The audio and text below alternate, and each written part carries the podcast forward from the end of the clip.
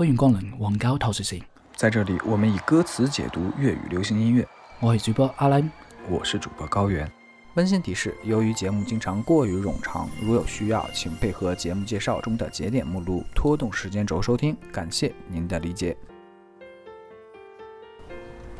你开个头吧。我开口。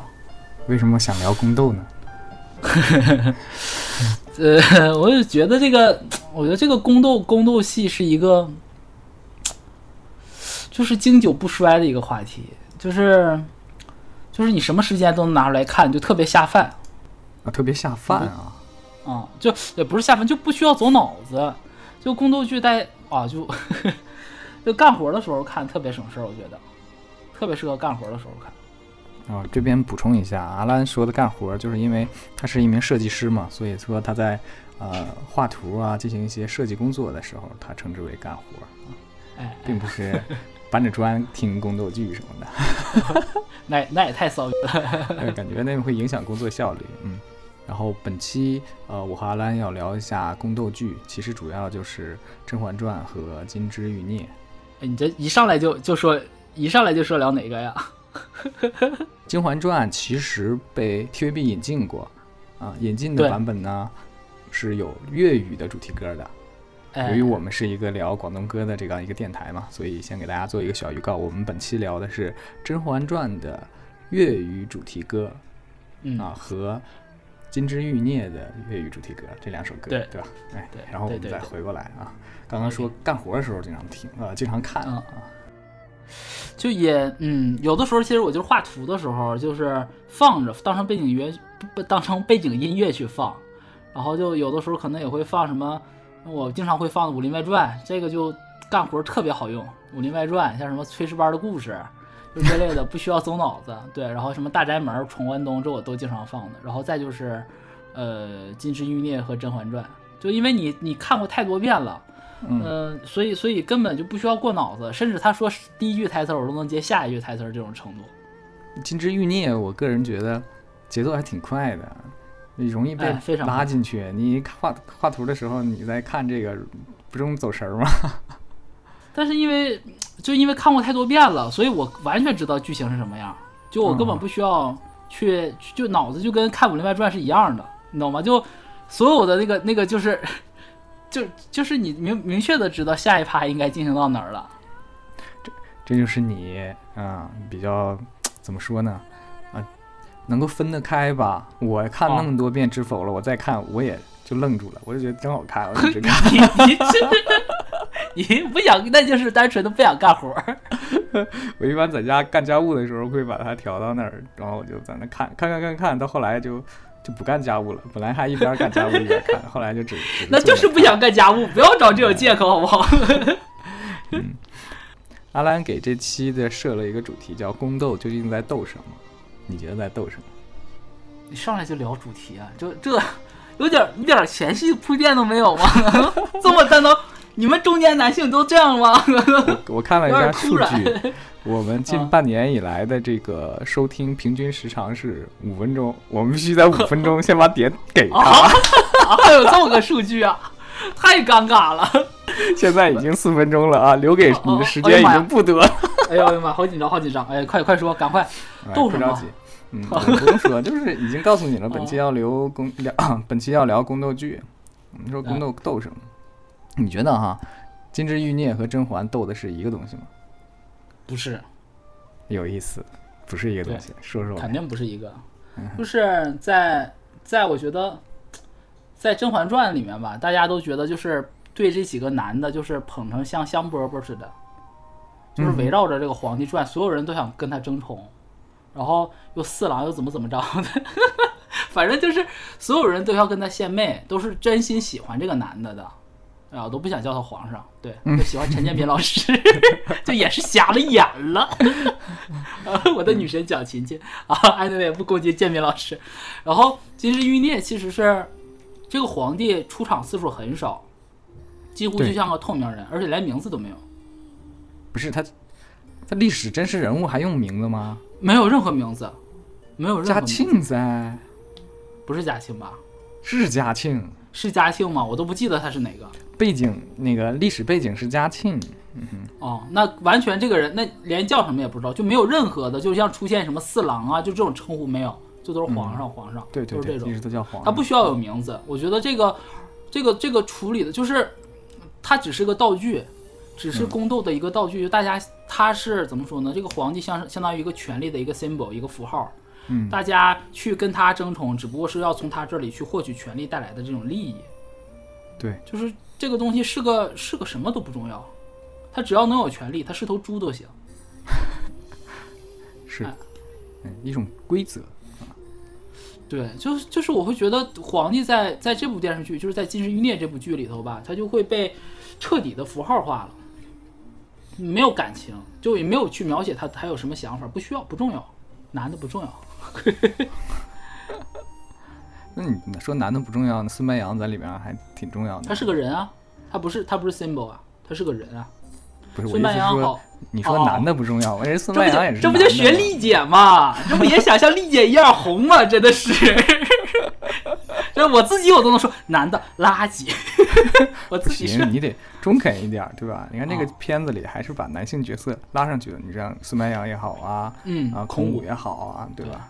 哎，但讲实话啊，就是林保怡这张脸，就我们解释一下，就是那个孙白杨演的是个御医，就就是相当于那个温实初，温实初，对对对对对，就是不不不，相当于温实初加果郡王加到一起，哎，俩人捏一起啊，对吧？捏一起，对，但他比果郡王和温实初都强。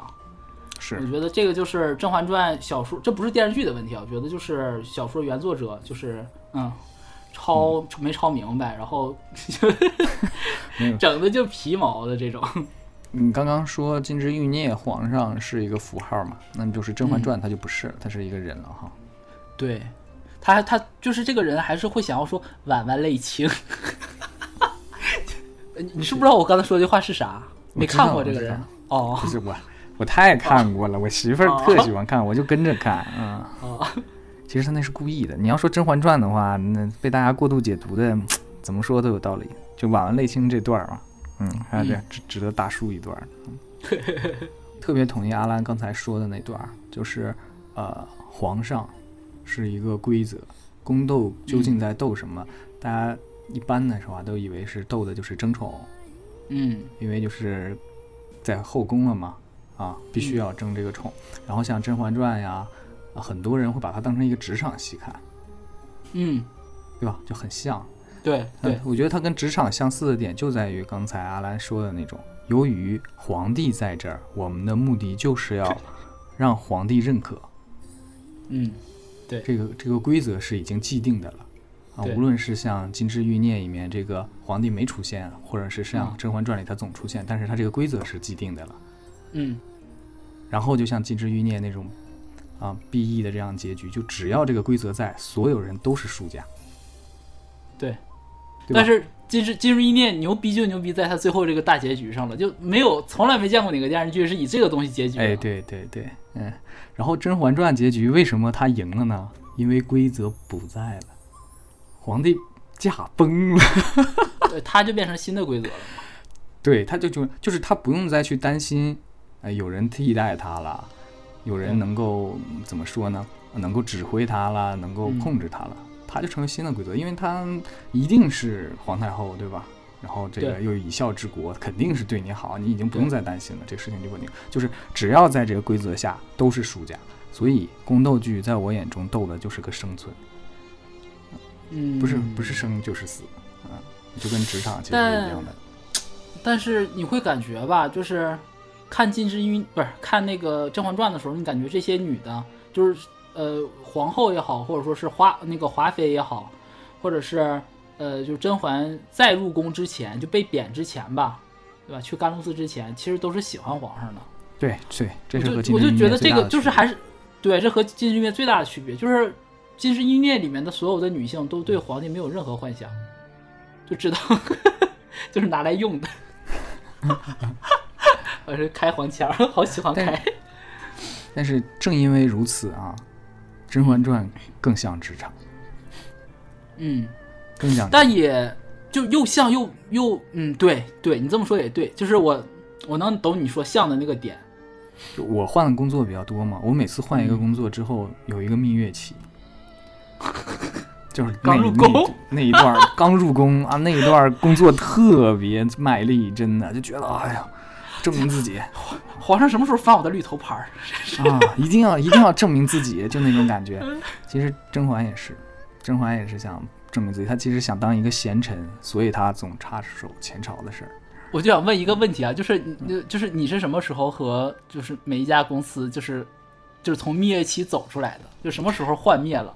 幻灭其实就跟甄嬛差不多。甄嬛是什么时候幻灭的？甄嬛是当你你你觉得她是什么幻灭的？甄嬛就是婉婉泪清啊，婉婉泪清不至于。甄嬛是当他爹因为一点小小事儿就一下扣上个大的谋反的帽子流放的时候，这个时候他才幻灭的。为什么？因为他我觉得他心里是有点大儒的那个劲儿的。嗯，哦，他被瓜尔佳氏给陷害了嘛？就是嗯，提了一些，就是你看啊，年羹尧那边那么大的这个谋反的这个情况，那我甄嬛啊，我帮你搞倒他们。嗯，是吧？我是个贤臣，但我爸 缺心眼儿啊，我爸做的这么好，你扑通一下子跟他把年羹尧摆在一个基准线上了，失望。我跟甄嬛是一样的，我那么努力，我还给你往前干，我也想当个贤臣。哎，后来发现屁嘞，这个老板天天就他妈想要利益，根本就没想做什么事儿，我就幻灭了，就这么点我。还是不一样，就是甄嬛还是放了真感情进去的，就她还是爱这个人的，还是爱这个男人的。你爱你老板？我不爱我老板，你不也就是图他的钱吗？渣男。其实，其实我还真没说图他钱。有，其实干我们这行，你要说真是真是赚钱，您可以去下三路，就是整的啊更直接一点。嗯，我还真是想做出点事儿来。到后来发现，一个一个的，就是为了爱情嘛，为理想。也跟郑恺一样，就是为一些虚无缥缈的东西，就对，为了一些虚无缥缈的东西。嗯嗯，现在就是就是，其实我就觉得这个点是甄嬛特别像职场的点。那个不像金枝玉孽，金枝玉孽像什么呢？就大家已经都工作十好几年了，然后砰又凑一起创业，然后这个时候大家明白 自己想要什么，对吧？嗯。金枝玉孽这点特别特别带劲，就是我我还看了嘛，之前跟你说，呃，要要聊一下这个东西。从第一集开始，大家就都是大灰狼，没有一个小白兔。哎，对，没有小白兔，没有小白兔，不需要那个过程啊。而且都是带着，就是技能已经升到四级了，已经有大了。哎，对，已经已经满点了。大家就是看我们怎么把这个做。也是，我我现在就是我现在这状态是什么呢？我现在状态就是耳唇的状态啊。义父突然死了。哈哈哈哈哈哈！哎，你真他妈绝了！所以我现在辞职了，也没有找下一份工作，因为我有点幻灭。我的妈呀，我笑死！那你需要一个孙白杨？对呀，我需要个孙白杨啊！所以我生孩子了嘛？什么绝了？真的是你这个比喻。嗯，你觉得呢？你觉得两部戏和你的职场生涯有什么感觉？我都没有太强的跟我的职场生涯有感觉，我就觉得，因为我看《甄嬛传》的时候，讲实话，就是单纯的是因为演员演员演的是真的好，演员演的是真的好，就是那里无论主角配角，就是全员都特别好，然后就是喜欢抓马嘛，看看《甄嬛传》单纯的真的就是因为抓马，就很抓马的那种戏剧冲突会刺激你，但是看看《金枝玉孽》会有一种，因为它《金枝玉孽》讲的其实是一种人性嘛。这讲的其实挺深的一个东西，我就每次看的时候，我都会觉得给我很强的触动，就是我真的就是我不把它当背景音的时候去看的，我会觉得触动非常强，会让我经常去反思。嗯嗯，就是我的人生状态，还有他这里面就是他戏中人的一些人生状态，会觉得会有就是常看常新，有启发。同时呢，也是最近的启发。最近的启发，我只能说我印象比较深的一个启发。说嘛，就不用最近的，就是你既然说用自己的这个状态来类比剧中人的这个状态，你对，都就是他有有一个是那个呃，如妃她最开始的就是前半段剧情前半段的时候，如妃不是怀孕要生孩子嘛，嗯，然后那天晚上她宫里有个小宫女叫叫宝什么，不应该不是宝娟，宝娟，我的嗓子，我不行，戏也上了，啥来着？我忘了。就把他那宋祖观音打碎了啊！对对对对，他把那送子观音打碎了，然后正好那天如妃如妃小产嘛，哎，不是小产，就是就是早产。其实他那个拍就是下不来，这都知道。哎，对对对，他就他就赖赖到这个宫女身上了，然后这宫女不就是后来我没记错的话，好像那个好像是就是他是被被人灌了一碗毒药给毒死了嘛？对，之前之对啊，然后之前安茜还去看他来着呢，然后后来就发现他被毒死了，就安茜也知道他怎么死的。然后祭拜他，就是他死了之后，那个孔武就是那个陈陈豪演的这个这个侍卫嘛，就把他的那个笛子放到了那个应该是是叫什么是奉先殿还是哪个殿，就供祖宗牌位的那个殿的那个，嗯，对吧？他那个牌位的那个桌子底下去了。然后孔武当时在台词里原话讲的就是说，我我要以后每一个这些贵人、这些皇帝们在祭拜他们祖先的时候，也要祭拜这个，就这个小宫女。我当时我就也不是当时吧，反正我就是我对这个这一段印象特别深。我觉得那种充满了特别浪漫、特别反叛，然后那种冲破那种就底层人民的那种抗争和和不屈。对，就这一趴让我觉得这个电视剧就和其他的就是完全不一样。是这个孔武这个角色设立的。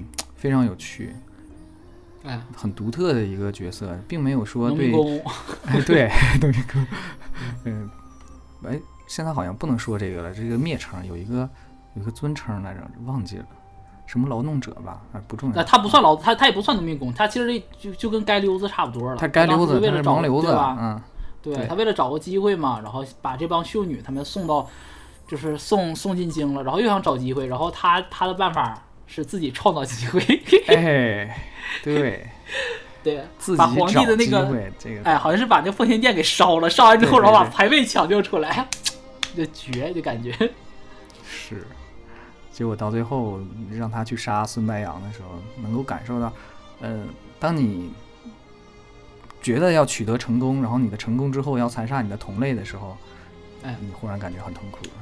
没劲。他这个角色是非常有深度的，我个人觉得让这部片子更更有深度了。对他的这个他的这种形象吧，我觉得是在之后的宫斗剧里面都没有过的，无论是《甄嬛传》，还有还是《如懿传》，还是说什么《宫心计》，包括什么《延禧攻略》，这些里面都没有出现这样的形象。是，那《延禧攻略》里主角就是这个形象。他不算，就是《延禧攻延禧攻略》，我觉得就是纯爽剧，就是纯的爽剧。《延禧攻略》纯爽吧，前面我都不说什么了，我也能理解。变魔术的时候，我真的就疯了，是不是想到了周杰伦？不是周，不是周杰伦那东西，他那压根儿都不是魔术了，对吧？这违反违反科学道理了，这就有点过分了。这个，哎呀，就是于妈的戏嘛，就看个乐就完事儿了。对，就这这也是我觉得我最后我会挑。就是我觉得《甄嬛传》和《如懿》呃不，《甄嬛传》和和《金枝玉孽》是两部戏的一个原因吧。我觉得虽然我对《甄嬛传》里面它有一些讲的这个东西我还是不太认可的，但是我觉得，就他那里面其实我我更多的是从那里面读出来的是一种一种讽刺。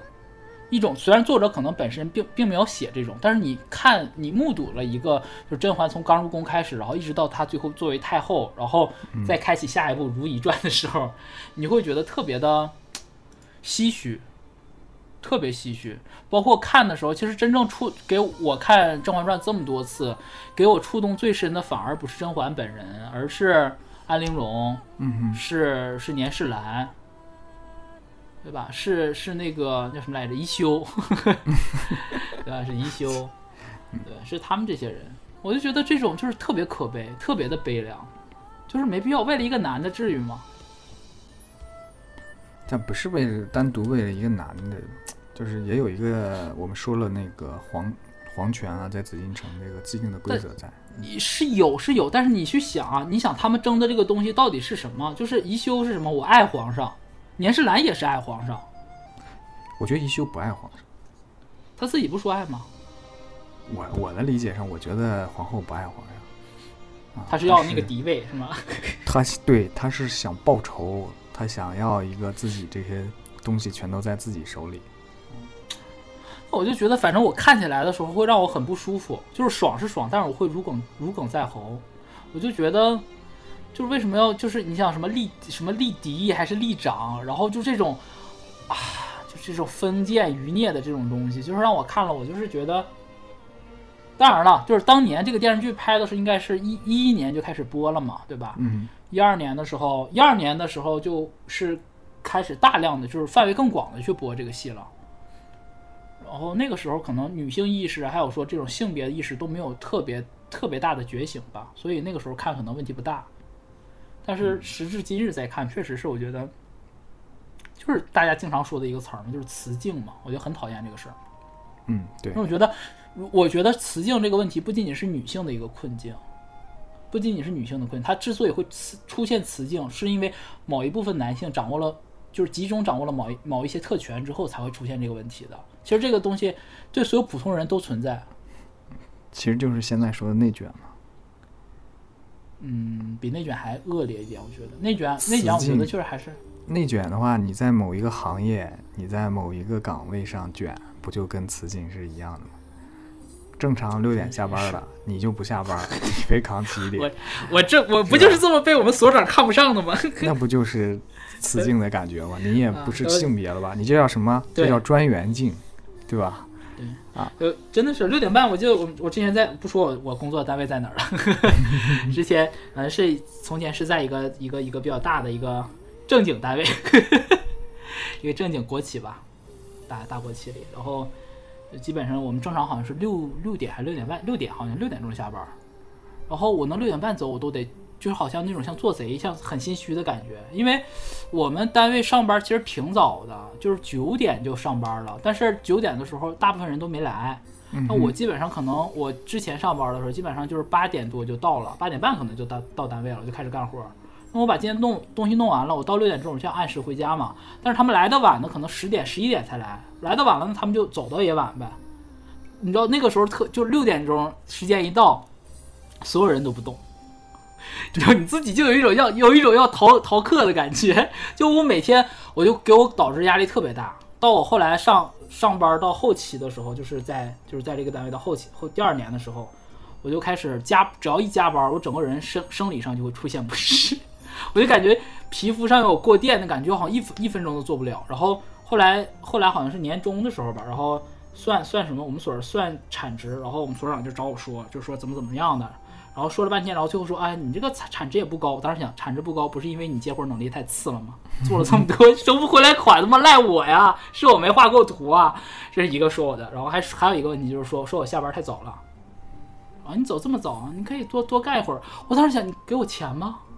对，我凭什么？而且你给我这点东西都说句不好听话的，就是你给我这点钱都不够我我的生活费的，我干嘛？想让我卖命？所以我就觉得就没劲。你说的这个场景就特别像《金枝欲孽》那个场景，就是来了，大家就知道必须宫斗。《金枝欲孽》的设定就是嘉庆喜欢宫斗，你只想在后宫立足，你就必须斗，你都不能像是《甄嬛传》里沈眉庄似的，哎，我躲起来了，哎，我不斗，哎，或者是像那个宁贵人那种，那不行，因为啥？要求你必须斗，你斗得越好，皇上越开心。这你说也不是。其实不是这种，我觉得我 我的脸不是，而是因为他们那会儿已经，他这个就非常直白的直面主题，就是呃权力的稀缺性。嗯哼，对他讲的其实就是这个权权力很稀缺，就是《甄嬛传》里其实他不太涉及到权力的问题，他还是要说，哎，我喜欢你，你不喜欢我，就是把这个事儿就讲的特别的，把一个特别恶臭的东西披上了一个好像特别美。对，你说对，嗯，他没有强调这个，如果说你失宠了，你后来的结果到底是个什么样子？他只是在说：“哎呀，这个后宫每一块砖我都摸过，有多少块砖我都知道。”你知道吗？这个宫里的，我先说，实在那么无聊，你可以去去上书局拿点书，你可以学习，一点都不远，就在在太和殿旁边的武英殿，是不是啊？溜达就过去了，拿了就回来了，对不对？真是，哎呦，就感觉就是不太接，所以这个是我觉得《甄嬛传》差的点吧。嗯哼。就是怎么说呢，是一个很差的一个小说原著，然后是一碰上了一群特别厉害的一个一群创作者，从编剧到导演再到这些演员，他们太厉害了。对，是把一本如此不堪的小说，然后能演成这个样子，我就觉得是，所以我还是爱看的，因为就要区分开，就要区分开。怎么怎么救了他呢？就是因为从单一视角转化成了群体视角，一个群像戏了，对吧？虽然说没那么群像。他不算群像，已经比他原著要把其他人刻画的清晰。像你刚才说了，你喜欢年世兰也好啊，宜修也好啊，或者是对那个，嗯，刚才说谁啊？安陵容也好啊，安陵容，这都是把他们的形象拉出来。但是相比于金枝玉孽，不够，人物也有点多，了，就是。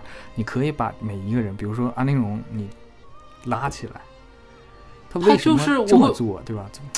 哎，就像是那个。呃，尔淳、玉英、安茜、安茜、安茜、如妃，这四个四大女主吧？哎，对你全都拿起来，这种命运感更强。嗯，就是，而且你会觉得，就是明确的，你就知道谁是主角，谁是配角。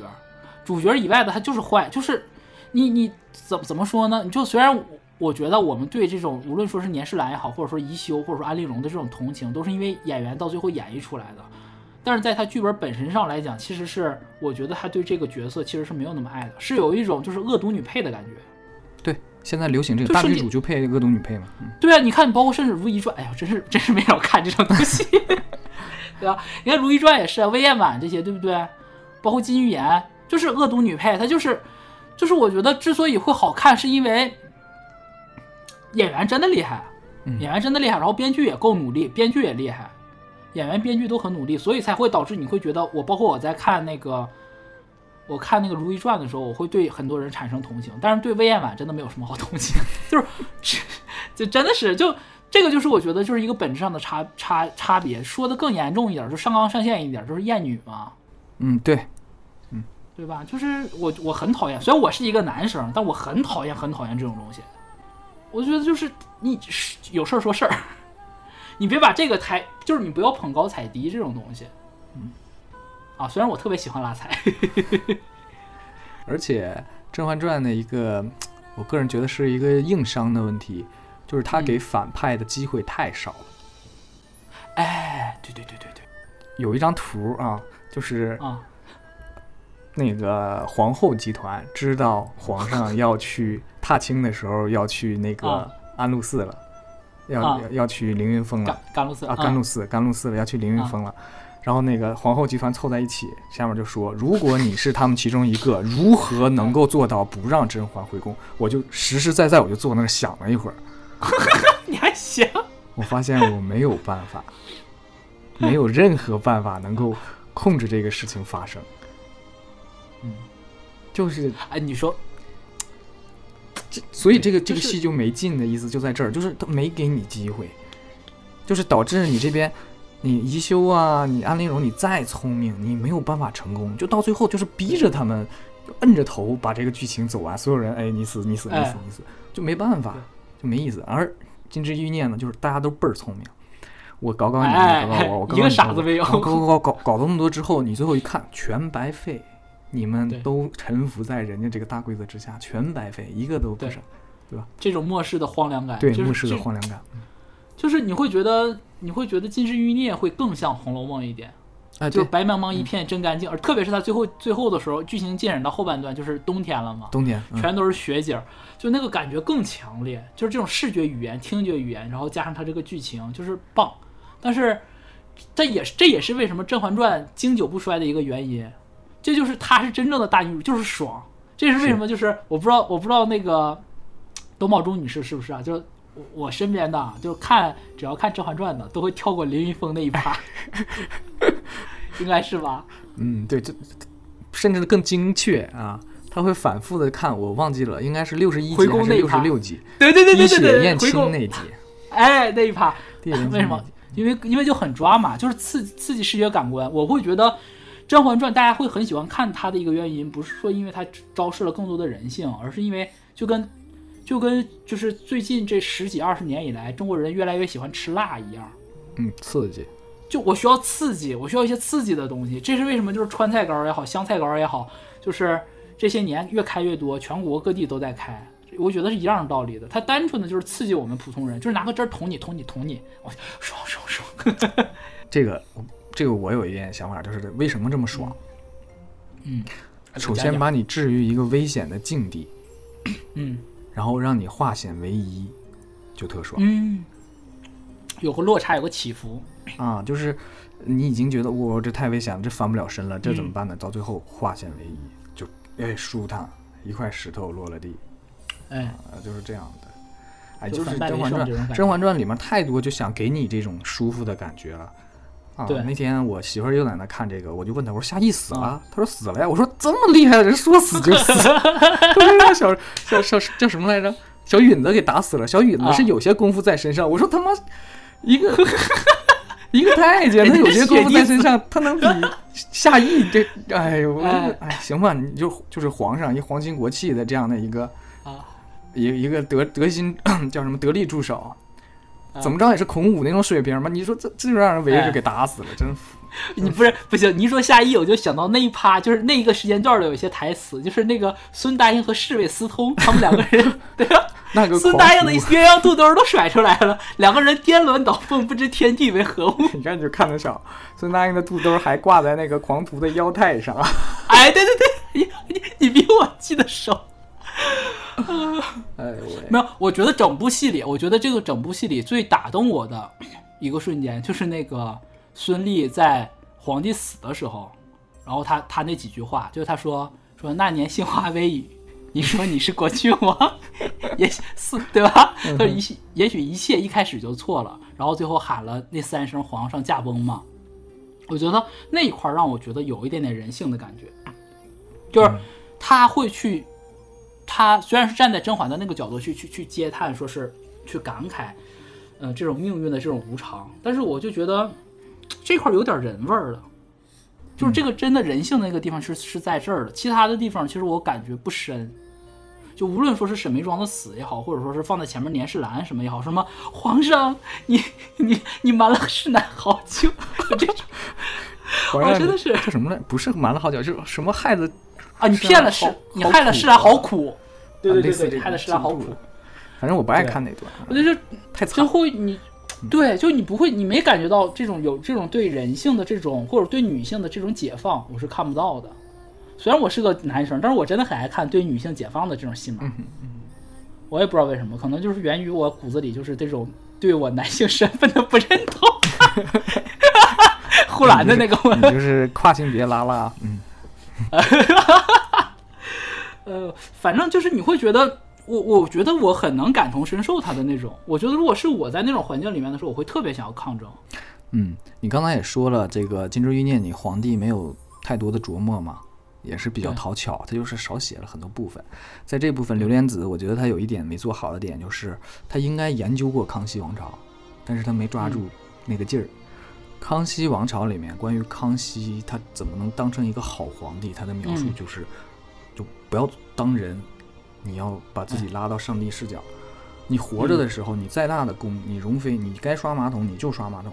死了，我可以让你跟我合葬，你可以进到皇家陵墓都可以，但你活着你就必须这么干，因为什么呢？因为我是个皇帝，我不要人。皇帝不是人啊！对我必须，哎，安安琪儿是叫安琪儿吧？就该挂那个该那个。该嫁到那边准个的嘛，就嫁，嫁完之后我该灭你就灭你，因为没没办法，你你是我的女儿，但是我是个皇帝。我我找补一下啊，这个 这个应该他写这个这部戏的时候，应该不涉及到康熙王朝或乾或是雍正，这个是他写的本来是个架空嘛，是那个郑晓龙两口子把他给对改过，要不然他本身是其实是没有这么，就我觉得这个编剧和导演这两口子是真的厉害，把一部这样的剧能改成这种。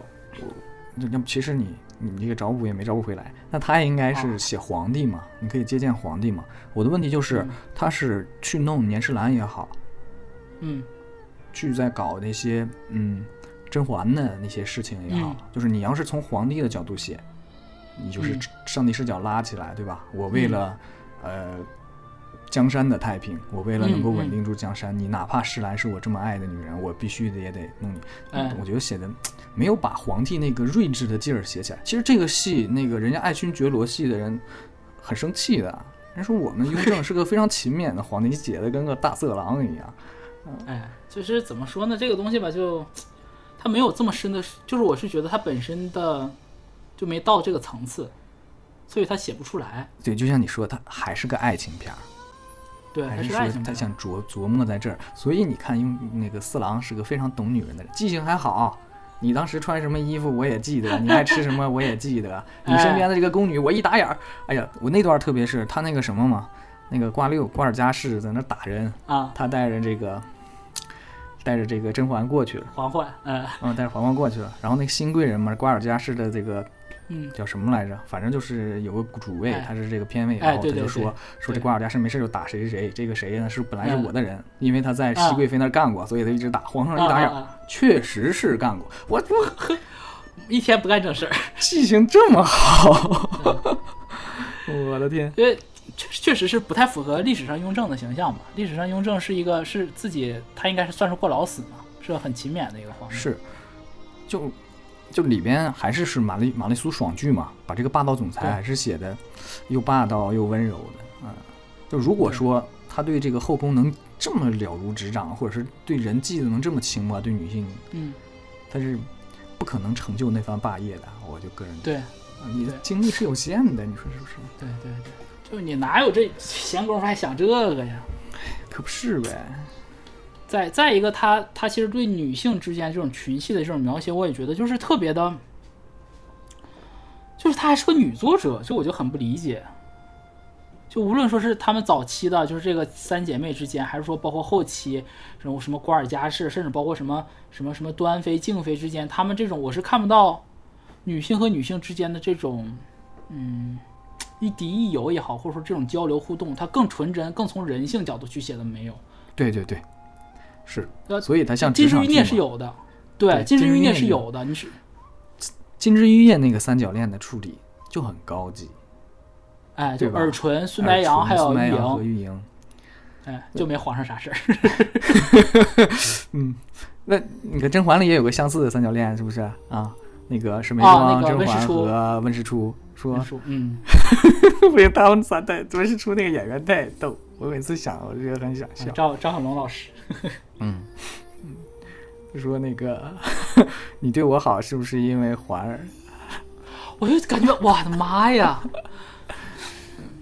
就是他很 low，他就没那么对，他就是把甄嬛摆在所有人脑袋上都悬着一根叫甄嬛的剑嘛，对吧？都是跟他就很对对对。但你看，你看在那个《金枝欲孽》里面嘛，对吧？就一上来。呃，玉莹装病或干嘛使小伎俩，孙白杨一眼就看穿，因为根本没有这种，就是我爱我，因为我爱你，所以我就怎么怎么样，没有这种戏码，对，完全没有，而且是个很老辣的一个，然后是很睿智的一个人，我觉得这个才符合一个，就是你当官你能做到这个层级，你应该有的一个程度，你不可能这么降智，就像就是温实初像个纯纯的舔狗，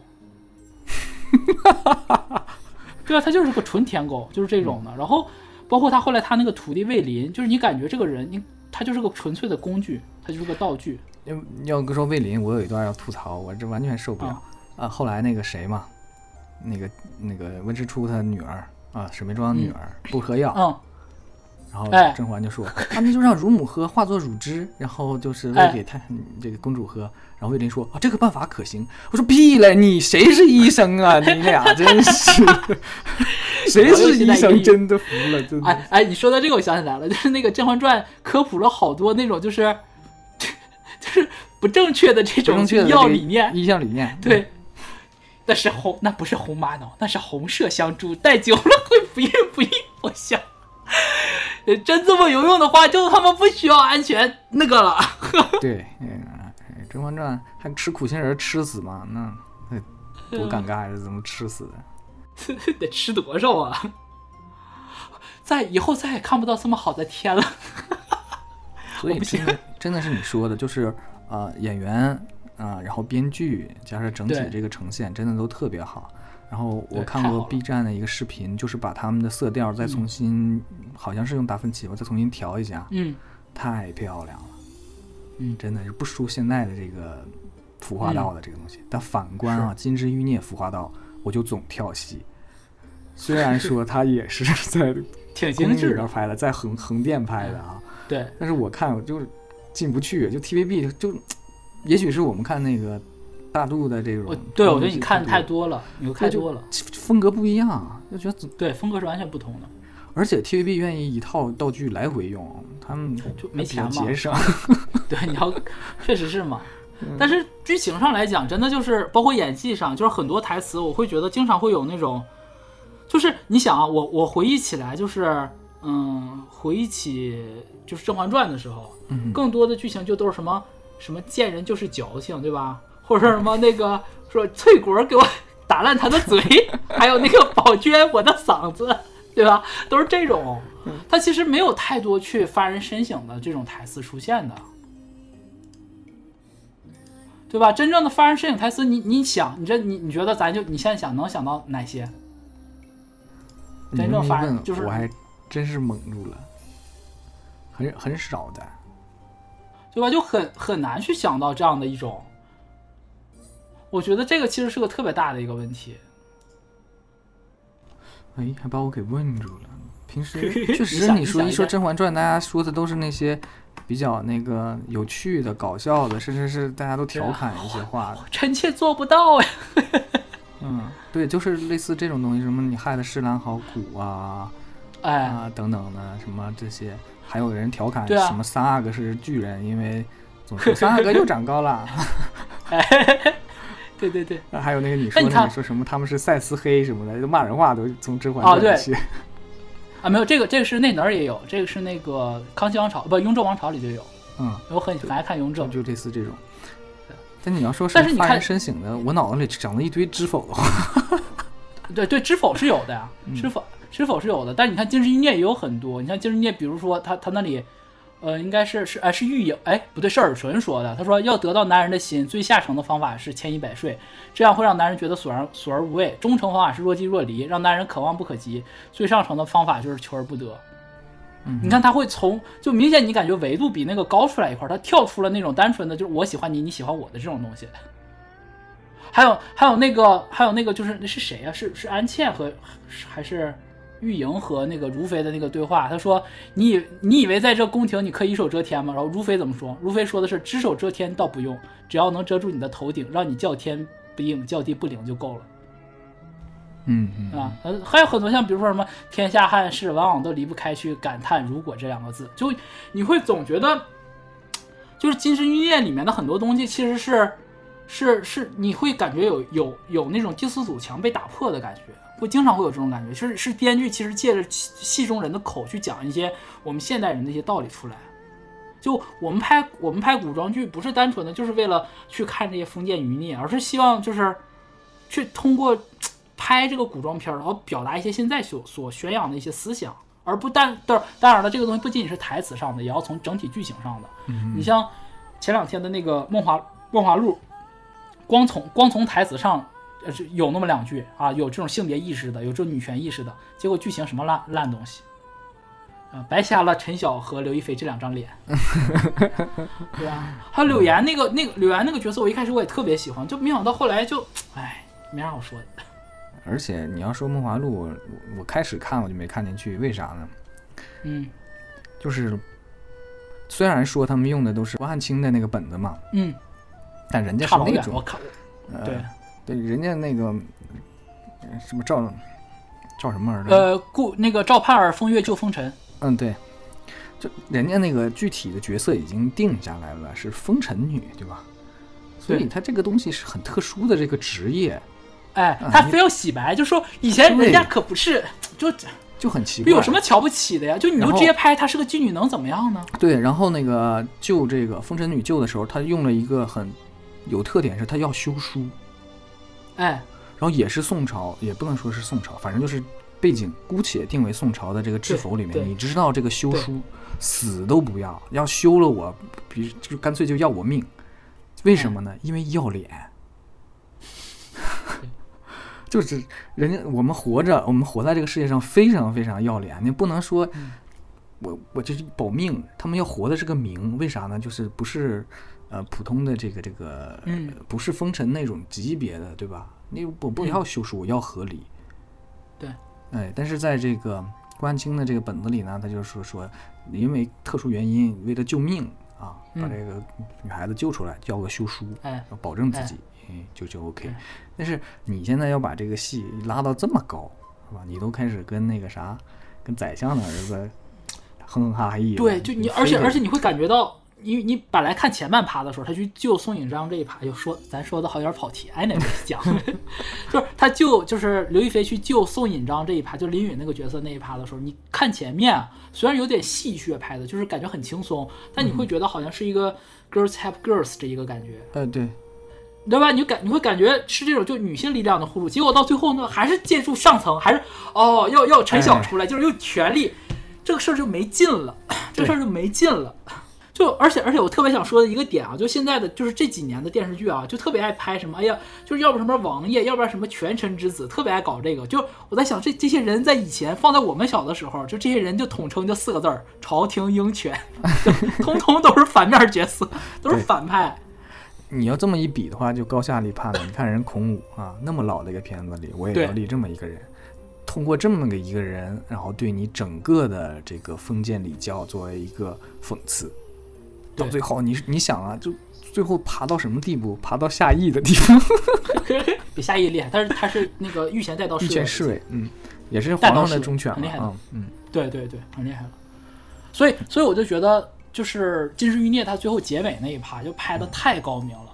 就是有的没看过的朋友，我们跟大家讲一下，因为就是发展到最后的时候，就是 anyway，反正所有女人都不爱皇帝，然后就皇帝皇帝也发现了他们这个东西，就皇帝想让他们自己斗死，然后。皇后在这里面就也是很恶毒吧，希望这四个女的互相斗斗死，然后包括哪怕皇帝都知道了，就是个呃李子演的这个角色和这个林保怡他俩私通，她怀了林保怡的怀了太医的孩子，啊，他也默不作声，就想就是让孔武秘密解决掉，在最后这个关口的时候，就是你感觉这个剧情写不下去了，编剧特别牛逼，他写了一个天理教造反，皇宫城被打破了，就是紫禁城被攻破了，哎，被清算，然后皇帝逃跑了，所有人都。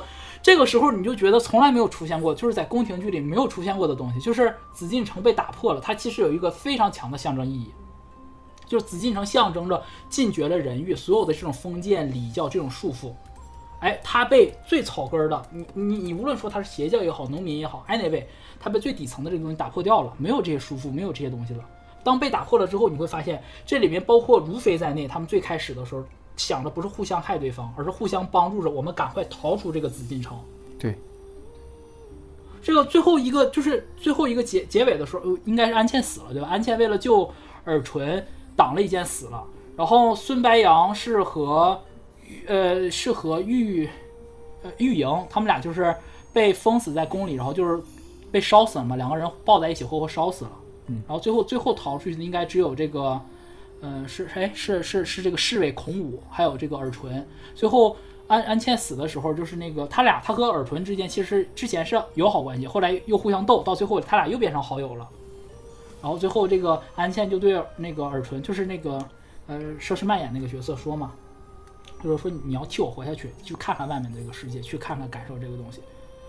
你就觉得这个利益一下子就超脱出来了，一下子就超脱出来了。就我们不要在一个小圈子里，我们互相斗。就是人和人之间，我们就好像放到今天的职场来讲的话，就不是说，哎，我把你弄下去，我才能上位，不是的，而是说我我们可能，我们假如说我们我们我们一个 team 里面，我们共同要做一个什么 project，我们是互帮互助的。然后谁有谁有问题，我搭一把手，我们之间是有人性的一个感觉，而不是单纯的就是我要不努力做，我明天我就会被优化掉，我会被毕业，不会的。就是如果如果就大家如果要是稍微就是年轻的朋友啊，可能。听我们节目可能年轻朋友居多，对吧？才有几个人听，你就开心的说你的就得。哦，好的，你还是要有一个互动感的在嘛，对吧？就是真正大公司在裁人的时候，不是一个一个裁的，而是一组一组裁的。对，就是大大概率上，就如果说是这个怎么说呢？就是你你一个人要死，那你你这个整个集团就直接覆灭掉了，不会出现像是那个像《甄嬛传》里这种，就是你把他蹬掉，你能上位？不可能的。就我是觉得。我是觉得，无论从人性角度上来讲，还是女性角度上来讲吧，嗯，都是就是二零零四年的这个电视剧，这个《金枝欲孽》啊，我们现在回想都快二十年前了，嗯，快二十年前的一个电视剧，他他拍出来的，唉，是开端，是宫斗剧的开端，也是宫斗剧的巅峰，对，就再往后就再就没有了，嗯，对，就是这个感觉就跟看那个《霸王别姬》的感觉一样。就是一九九四年的时候，就有《霸王别姬》，有《蓝风筝》，有《活着》，对吧？你觉得哇，中国电影要起来了？后来还没有，起点即巅峰，后面就一直下坡路。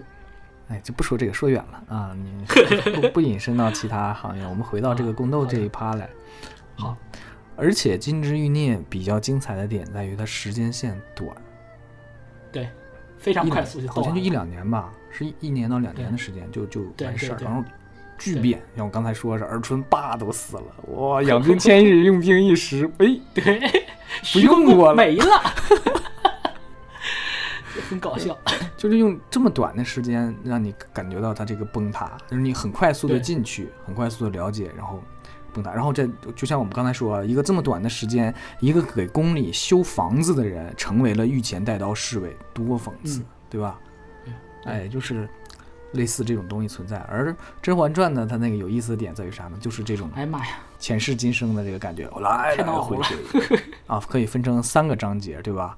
斗华妃的是章节，然后对啊，出出书给这个这个皇后啊，皇后去对去啊甘露寺，应该四个甘露章节，还对对对啊，就是甘露寺一个章节，然后甘露寺回宫一个章节啊，甘露寺那章节大家都跳过，因为讨厌嗯果郡王，对 果子狸嘛，他们代号，对对，那个宁贵人帮过甄嬛，但他那里面非得设置一个，就是为了果郡王帮，我觉得就有为了个男的，就哎对。就是不是他算我喜欢的人喜欢你，所以我也喜欢你，就我就特受不了这个逻辑，你知道吧？有点斯德哥尔摩，嗯。但是但是我觉得这个就是它出现在女性身上的时候，它意味就别样的，就是感觉女的不能有自己单纯的这种感情，一定得因为是个男的才。对，你看啊，包括包括温实初去帮帮那什么帮那个沈眉庄，也是因为因为那个环儿跟你是姐妹，就是你总是要因为一个人，因为一个什么东西。就每一个人都成为工具。嘛，嗯，每个人都是工具，就是感觉就嗯，没有不像人演的不像人，就是年世兰还真，我这里真的觉得像年世兰，包括像安陵容更像人一点。对，所以像你刚才说《金枝欲孽》，我我相信啊，你看这么多遍，也许你带入的人会不一样。你刚才说那个，你带入孔武了嘛？把那个笛子放到这个奉仙殿了，有可能也会带入到。我带入尔春了吗？啊，都可以，就是其实变的，都都会变的。就是每一个阶段你看的时候，你会发现变了。但是我看《甄嬛传》的时候，我必须带入甄嬛，我带入别人，我对对对看不下去，不是太难受了，活不下去。剖 该，嗯，就你不会带入一个剖该的一个，就哪怕你带入成你是你是安茜了。假如说我看《金枝玉叶》，我虽然我知道我会死，但是你会觉得你的人性那个东西那一趴还会为了报仇嘛？那是嗯，对，就是你你 跟《甄嬛传》不一样，不一样。《甄嬛传》，我除了主角，我还能带入谁？我还带入新贵人，因为他最后呢也赢了，而且他他妈啥也没干，他就是一个战队小天才。哎，端妃也赢了呀！端妃，端妃受受苦了，静妃生不出孩子受苦了，救人新贵人就。贼好，没啥事就嗑着瓜子儿。哎，说，哎呀，这个女子不错，就 就就过去，还没啥事老告状，那可厉害了。这个这个就是会办公室，就很会懂懂这办公室这一套。对，就是业务不怎么行，但是呢，你说有多差呢？还挺好的，还能看明白事儿，就能带入这两个。你刚刚说了这个安陵容和呃这个年世兰什么的，但他们都有一些行为，我我不能自洽。对，安陵容到后期的时候，又聪明又笨。聪明是什么事儿都看得明白的，笨也是人家要害你一害一个准儿，你能害别人，别人也能害你，就就就拳头硬，然后是个脆皮儿啊，打人家打人踢的，人家梆打你你也打倒了，真的，我我就觉得不够聪，就是就他这个人立不起来，我个人觉得就是哎，你你说你又什么冰溪，你又唱歌，你什么都会，然后人家轻易轻而易举就能把你拿走。他其实不会站队，就是你你想一个如此精明的人，怎么会不会站队呢？对呀，这就不合理。就是你肯定能自保的呀。对，那么厉害了，已经这这看都明白，皇后杀了皇后了，你你对你都搞不定这个事情。对，不太呃不太厉害，结果到后来还是个科学家啊，药剂学家，对不对？就是我就看这段时候，我就觉得安陵容特可惜，就觉得又厉害。又又被这个这个整个剧给玩弄着，就必须压着你，你必须对输，你能赢你都输，嗯，哎，就是这种感觉，看着特别难受。就就像你刚刚才你讲的，就他如果在《金枝欲孽》里，他怎么着他也得是个女主之一。是我我我当不回到开头，我不知道大家那个还记不记得了？我说那张照片，怎么能够赢？我我不知道，但是我说能不能调配一个香料，让皇上在一定时间之内 不行。就踏青那段时间，皇上不行，你知道吧？不是你的意思，就是想让他化学阉割？哎，能不能存在这样一种香，对吧？你这个药剂学家，你就去，你给他整点这。哎，我喜欢你这个，我喜欢你这个。哎，就听众朋友们，如果有喜欢写同人的，就可以借鉴高老师这个。就是在嗯，在两部宫斗剧的这个戏里面，我们必须承认，医学就是古代的超强科学技术。有他傍身比啥都强，那安陵容就是有这水平。你你说吧，给人家什么舒舒痕胶，喷就给人落胎了啊！类似这种水平这么高的人，太太扯了这个东西。如果你要想写这个，我们现在从头写安陵容这这一套，到最后那就是大女主，把她旁边人全废了啊！哎，她既然她既然能做第这一把，她别的应该也会做呀。嗯嗯，进来拖地了，我的佣人飞鹰进来拖地了。所以你看，孙白杨在这个在金枝玉孽里面，他虽然会医术，但他最后也解决不了，也解决不了说是那什么的问题嘛，就是两个人还是没出去嘛，就被钉死在宫里了嘛，他还是选择陪陪玉莹嘛。对，是的。就你不会觉得开 bug 就没有金手指？对，就是就是不是为了感受感受到他那个人的无奈了，就是你已经尽你全力了，你也是个聪明人，你也。金枝欲孽，你没有好人和坏人嘛，都是都是人，嗯，然后到最后，你你付出你最大的努力了，你没有办法，你就算是孔武，你都爬到这儿了，你觉得你已经达到你的人生巅峰了，到后来发现一无所有，啊，这种感觉是，嗯，然后这《甄嬛传》我最受不了，《甄嬛传》结尾是什么呢？就是怎么说呢？得到了吧，你已经好日子已经到这儿了，到最后是躺在那睡觉的一个，哎，少年变恶龙。你你最后躺在那儿，然后你回忆了你整个的这个一人生。你才多大岁数？你三十不到，就是你刚才说的少年变恶龙的感觉。他的人生刚刚开场，虽然说《甄嬛传》已经演了那么多年了，到最后他成为太后的时候，还是非常非常年轻的一个状态。嗯，就是我就即便把它当成一个玛丽苏爽剧来看的话，我觉得爽的太快了。嗯，我都不到三十岁我就太后，我后半辈子怎么办呀？然后你要看那个《这不这不拍了《如懿传》吗？你就发现，哎，也不是什么好日子，太后也不太行。对，就感觉，就是你看了之后就感觉厌倦，真的，我就看完看到后来的时候，我就真的是满满的厌倦。包括为什么《如懿传》，我觉得就是，嗯，拍的，其实拍的《如懿传》拍的挺好的。讲实话，无论是演员一个什么的，就是可能你要客观的来讲，甚至可能应该都是超过《甄嬛传》的了。但是它。各方面的口碑啊，就是声量啊，都不如，嗯，《甄嬛传》，就是因为不是爽剧了嘛。如懿到最后就很惨嘛，它不是爽剧，对，所以大家没有办法这么代入。但是你要说真的说是有这种觉醒、有这种反叛吗？又没有。你看到了只是无休无止的这种，就是就是累了，就是妈的就没劲。不是说这个电视剧没劲，而是说你觉得这种生活是无趣的，就是看不着天。是。然后他非要把它，就是一一直要。整部电视剧要把它写成一个就是帝后失和，或者说一个爱情故事，就是这种，你就感觉特拧巴，因为就是不可能有权利在了之后就没有爱情。对对对对对对，这是一个重点。就就没劲吧，反正就，咱要不要聊回来歌了呀？《甄嬛传》TVB 引进版的主题曲，嗯，《紫禁情》是吧？要不阿兰给我们介绍一下这首歌？首先，我这这回选了两首歌。刚才老高开头说了，呃，第一首是《甄嬛传》在香港播出时候的粤语版主题曲，叫《紫禁情》。一听就听出来了嘛，就紫禁城的情，对吧？嗯，出自歌手叫吴雨霏。嗯，这个我们吴姐，嘿 嘿我们 Carrie 姐就已经退圈好好几年了吧？曾经一度我也是也是就是怎么说呢？就是算是小天后吧，虽然不算大天后，算是小天后。嗯，唱功是属于怎么说呢？属于在，呃，录唱片没问题，唱现场就社死这种。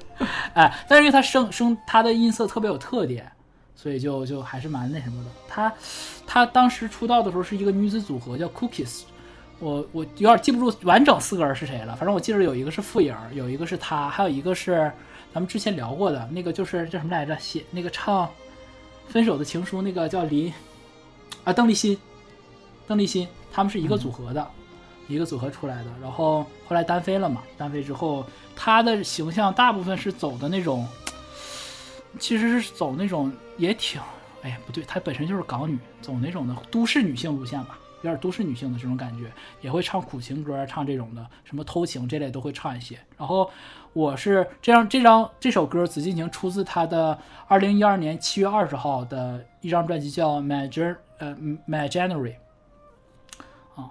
然后我是真正喜欢他，是从这张专辑开始的。这张专辑里面有可能一大半的歌都是我特别特别喜欢的。然后其中之一就是《紫禁情》啊，这首歌的作词是小林林若宁啊。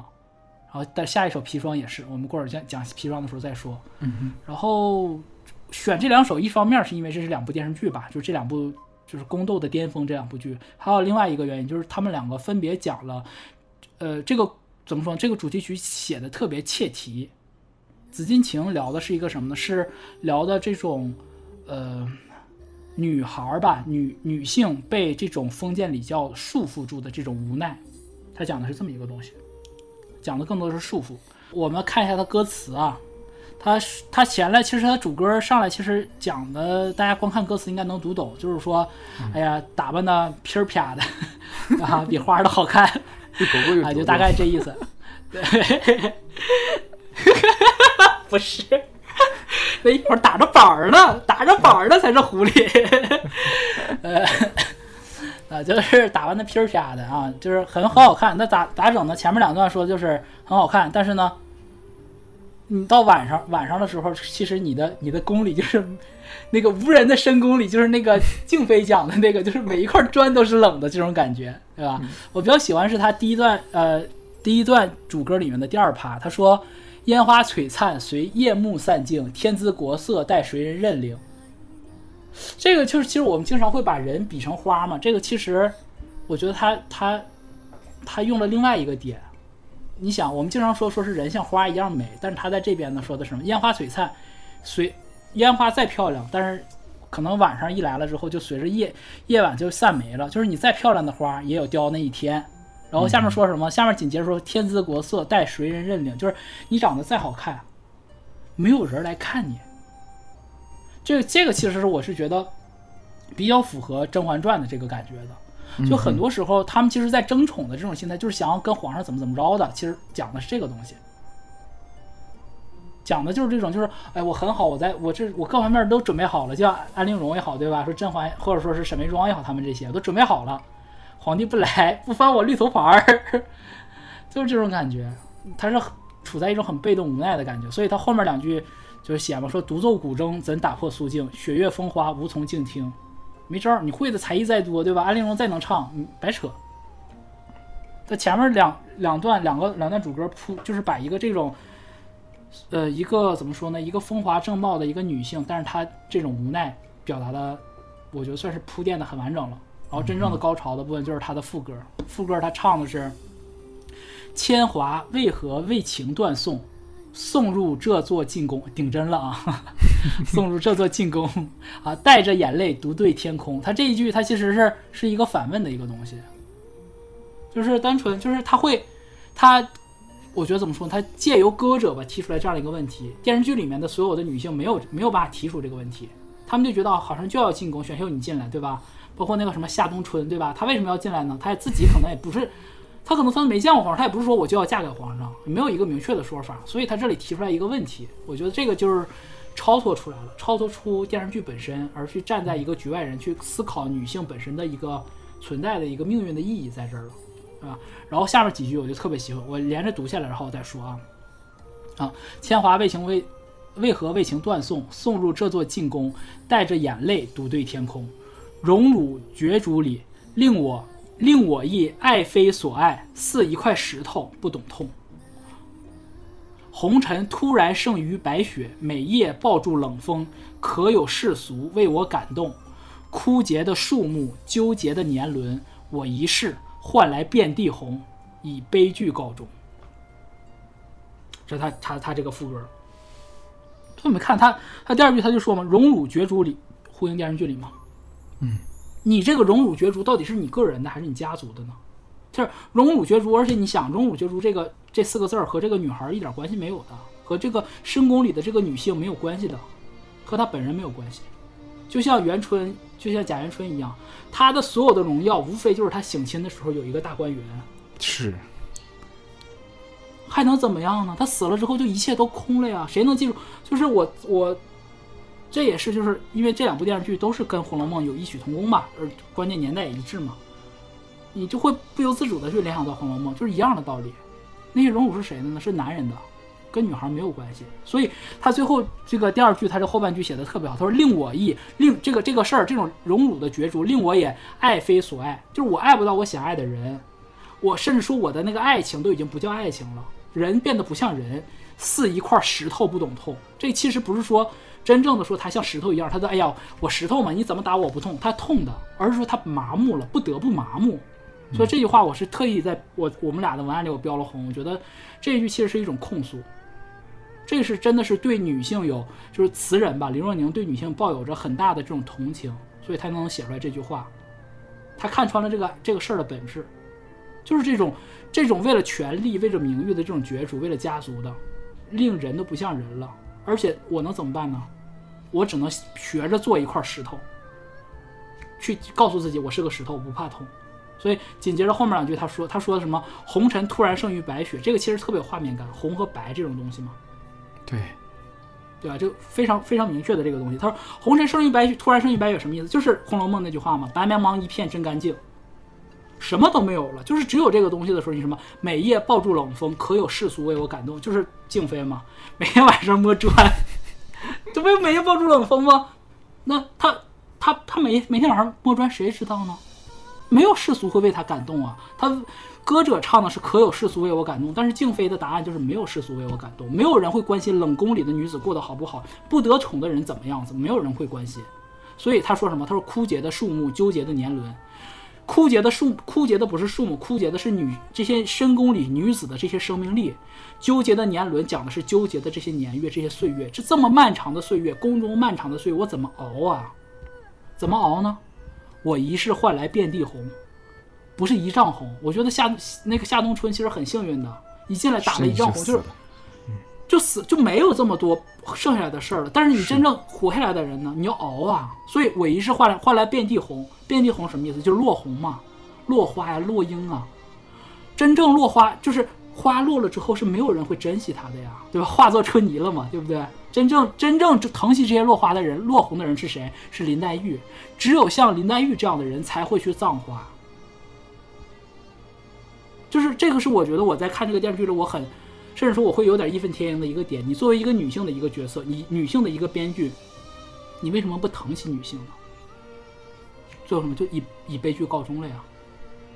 这个就是让我觉得很难受。紧接着第二段，第二段它主歌其实它就不像第一段，它为了铺排的这种就是情景了。这第二段直接上来就是，嗯，描述了一个，描述了这一个他们宫斗的一个事儿吧，把整部电视剧用这个整个几句话描述出来了。他说什么呢？他说：“装饰不了染湿的眼睛，一番斗争为谁人乱性。”前两句，嗯，什么叫染装饰不了染湿的眼睛？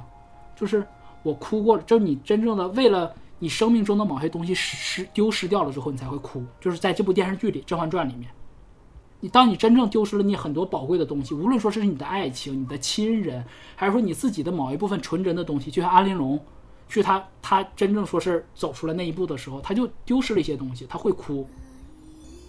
但是你那个哭完之后呢，任何的眼妆 不是不是眼妆，任何的化妆 遮不遮不下，你遮不住的那个东西就遮不掉的。紧接着，这个就是笔者林若宁问了一个问题，他说：“一番斗争为谁人乱性？你们斗来斗去，到底是为了谁啊？为了谁去乱了你的乱乱了你的天性？对，我们说酒后乱性嘛，对吧？不知道你心心境啊，不是，就是大概的这个意思，让大家好理解一点，是粤语里嘛，对吧？一番斗争为谁啊？一位四郎吗？还是为了谁？还是为了你的父亲？安陵容为了他的父亲，他自己都说了，所以说他妈是缝缝东西缝的眼睛都瞎了。”就你就感觉就是他能没有任何一个女性是，就是你这里面安排的很多戏剧冲突都是脱离了女性本身了，所以紧接着主歌后面这三句我非常非常喜欢。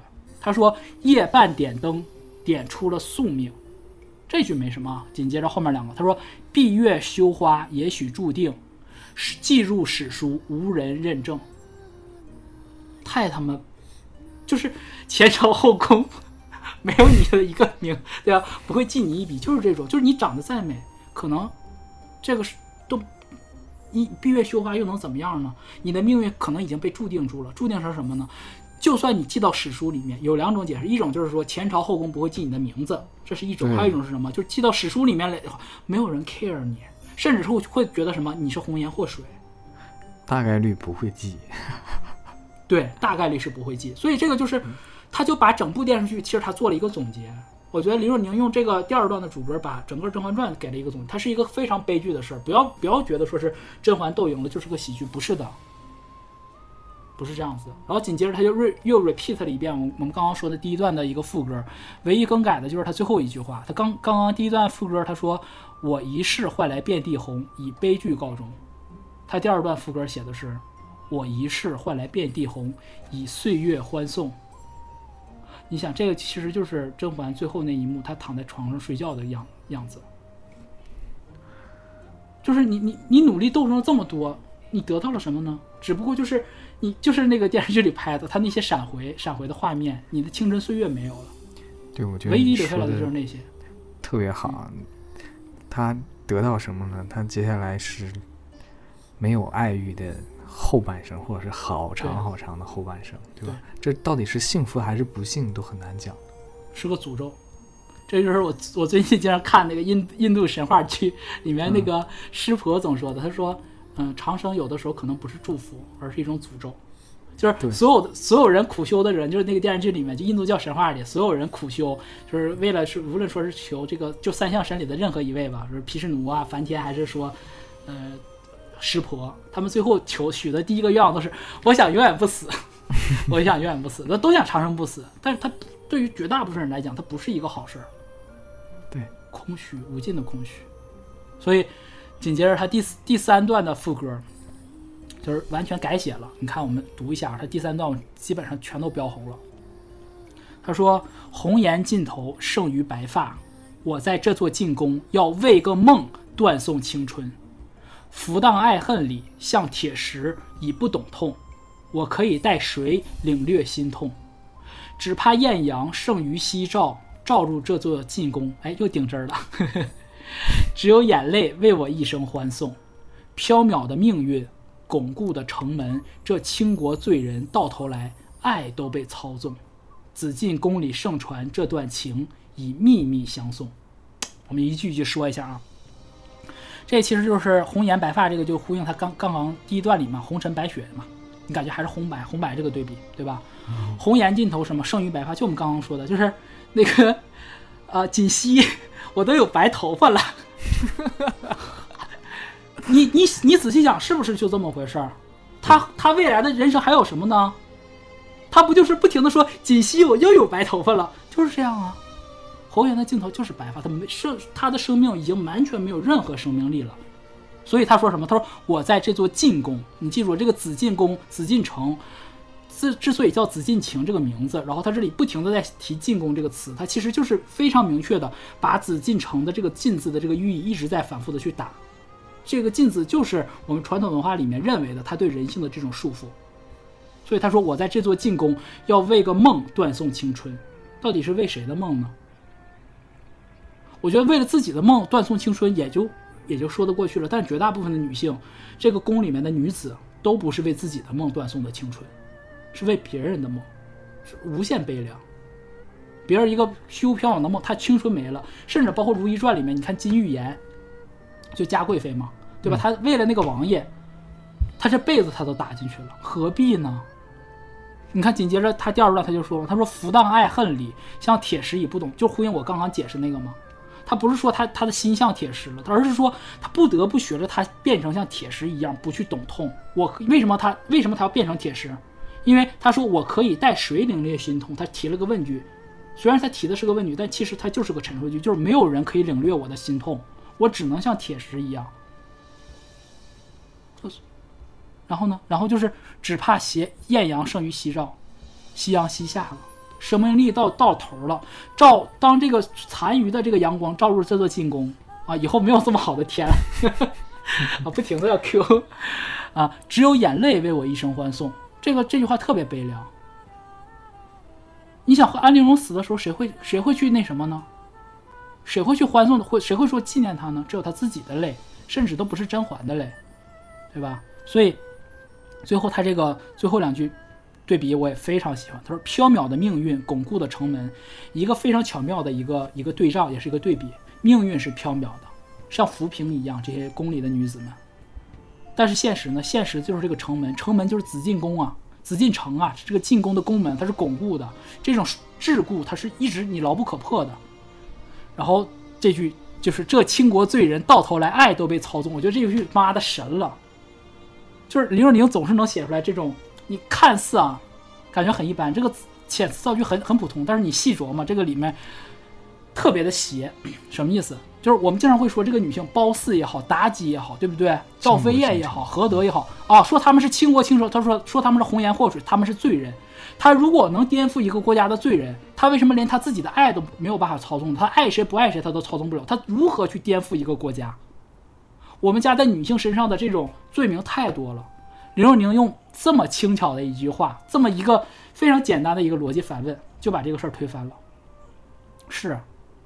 他连爱都被操纵了，他怎么当？他他连爱都要被操纵了，还要被你们污蔑说他是个倾国，就是一个亡国的一个罪人，一个红颜祸水。能有那么大的能量的那种？他没有啊，他就很惨。所以最后什么？最后他一句话，他说的是：“进宫里盛传这段情，以秘密相送。”就连你的这个故事都是已经变成野史了。对，所以我们我们提起褒姒，提起飞燕何德，提起这些人的时候，我们说到的都是野史。唯一一个真正的说是，就是我们所有中国人都知道的女性的政治家武则天，都在不停的被非议什么？没有人会去讨论她真正的政绩，没有人关，很少，也不是说没有人吧，很少有人去关心。当然，因为我我爱波哥，我总听野史下酒啊，波哥总会讲这些东西。但是更多的，大家在聊的武则天的是是什么？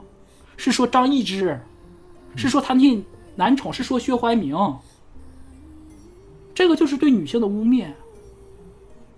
同样的事情，男性的这个故事会被当成野史来传吗？也传，只不过没有武则天的这个这么吸引人。这就是我我看完整首歌了之后，我就觉得李若宁是抱着一种特别慈悲的一种心在写这个故事，而且他是整首歌吧，其实是有呼应了。《甄嬛传》这个主题，我甚至觉得，当然咱们就是说从艺术价值来来讲，就是包括演唱来讲，咱们国语版的这个刘欢老师写的整个的所有音乐都特别好听，没有任何问题，很符合他的这种就是基调。但是从这种人性角度来讲，我是我认为这个歌要远比我们国语版的更有人味儿。就是是你拍的是个古装片儿，我们没有说就是我们不是说让你犯历史虚无主义的错误。啊，就是说怎么怎么古代怎么怎么不对，但是你是不是能稍微表达出来一点这种人性的抗争，表达表达一点我们现代人的对这种女性的同情呢？这就是我对这首歌的解读。你你这是又又褒又贬的。那个国语版的主题曲是另外一个角度，它描述的是这个整体的这样的一个气质啊。对。但是这个为什么我们要聊这个？粤语版的这个主题歌呢，就是呃广东歌，它在于这个部分啊，你是说林若宁也好，还是林林煌也好，很太擅长做这件事情了，就是以独特的角度、独特的笔法切入去写那些，如果我们去细想一下，非常非常有能量的、动人的。能够让你达到心里的这些词汇，这是两种不同的方向，两个不同的东西。我甚至这么对不同东西，他们更更喜欢去去想这个人，对，更愿意从人性本身去入手去讲这件事儿，是，而不是站在一个很宏观的，就是不是上帝视角的俯瞰的，而是说我带入进去。嗯，所以说你听刘欢的那版的时候，你就感觉好像每一个场景啊，每一个整整个这个故事都在你面前掠过了，而你听这个李若宁这版，这个演唱者是谁呀？吴雨霏，吴雨霏对，那吴雨霏这版的时候，你就会带入这个人的角度啊，我这一生是怎么过？像你刚才说的是，对，各有擅长，死的，对吧？那各有擅长，嗯，你得这么说啊，不能那么说。哦，我没有要贬的意思，不是要贬国语版，就是很我很爱听那首歌，很爱听，包括就是那个安安陵容经常唱那个莲叶何田田，双双都很爱听。对，OK，挺不错的。嗯，那我们接下来就听一下这首歌。嗯。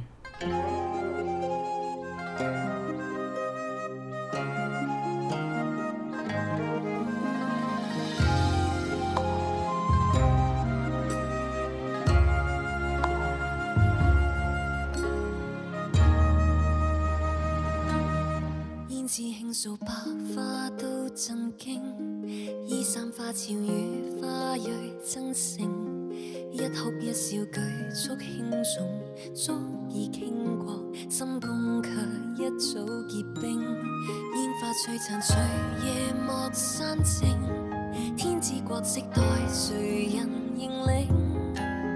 独奏古筝怎打破肃静？雪如风化无从静听。情断送送入这座金宫，带着眼泪独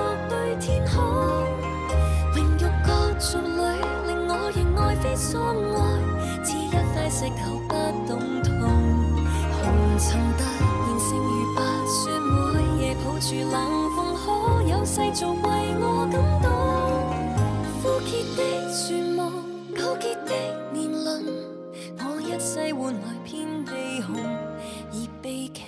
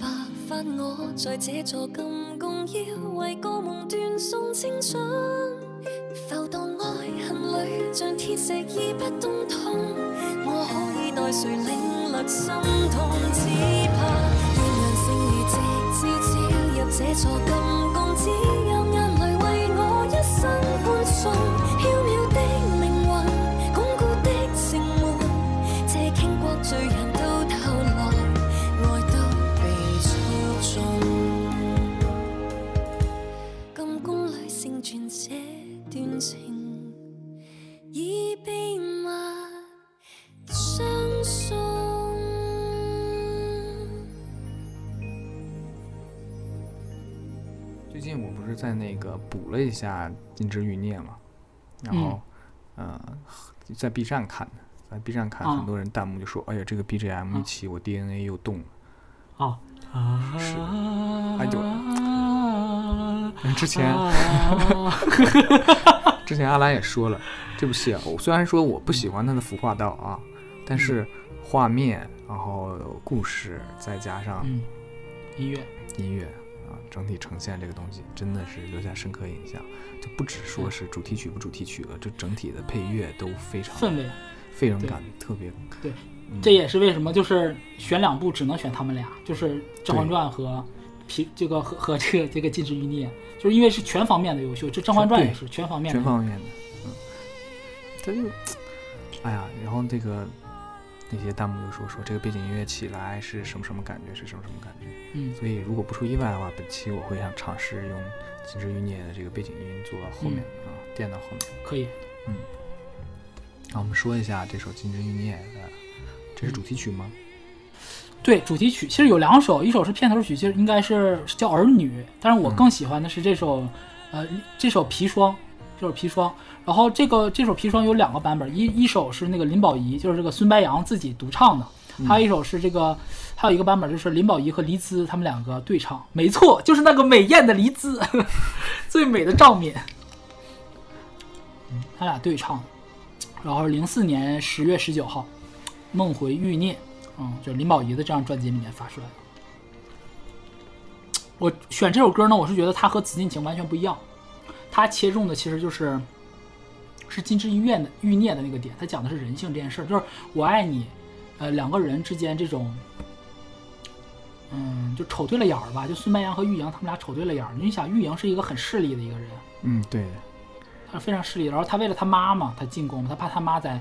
包括他那会儿受了罚，他手都受伤了，还要给他妈写信，他怕他妈担心他，他在宫里去好好挣，就是弄一个好位分，然后好让他妈过得好一点。你像这么一样的一个人，他会喜欢上孙白杨，这个事儿就没处说理，就是就是就叫喜欢就是喜欢就瞅对眼了嘛。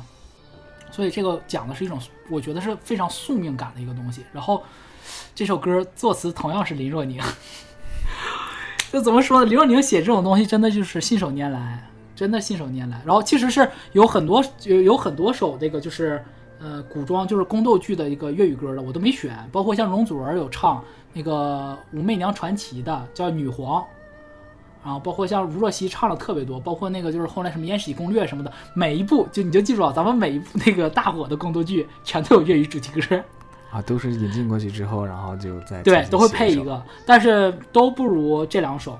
讲实话，因为是确实是林若宁在笔法上比那个怎么说呢？就是唯一能能稍微听一点的，就是容祖儿那个给武则天哎不是给武媚娘传奇唱的那个，就是叫女皇。但是那个作词呢是杨芷，呃，就是是个作曲的人，他所以词写的很一般。就虽然容祖儿唱的非常好，曲子也很好，但就跟林若宁写的这样没法比。所以说为什么选了这首？它虽然也是林若宁，但真得选。这首歌呢，因为是零四年写的，就是比较早期嘛，所以就我从今天的角度来看，我第一次听的时候，我是被被彻底吸引了，我觉得被这种文字吸引了。但是我今天在看的时候，站在二零二二年，啊，以今天林若宁的标准去要求他，我觉得写的匠气有点浓了。哦，对，匠气有点过多了。但是就算匠气这么浓，还是比绝大部分人写的要强。就是屌，就是这么屌，哎。我们来说一下，就是这首歌我没有办法跳着说了。这首歌就是直接全全篇都标红标绿，嘎嘎的画的全都是 记号笔。他这个其实他讲了，他主歌我刚才不说了吗？他整整首歌讲的是个宿命的事儿。然后一段一段说吧，好吧。嗯他第一段他说：“万物中你我一息间错摸，啊，就是万物之中我们两个人，就是突然某一个瞬间就就碰上了，重因结果。”然后万劫不复，明明灭灭，目光交错，苦海点猛火，是你闪身路过，竟勾引着我。这是第一段啊，哼我解释一下：万物中你我一息错，这其实就是那种冥冥之中两个人突然碰到了嘛。他说，他为什么用一息间、一息间形容这种我们俩相碰的时候那个相交的时间那个短暂？错莫是什么？可能就是命运的一个玩笑。我们两个人可能就有一次接触，然后什么？然后他说重因结果，他就把两个人所有恋爱的故事就用这四个字写完了。重因碰到一起了，结了果，结什么果呢？然后万劫不复。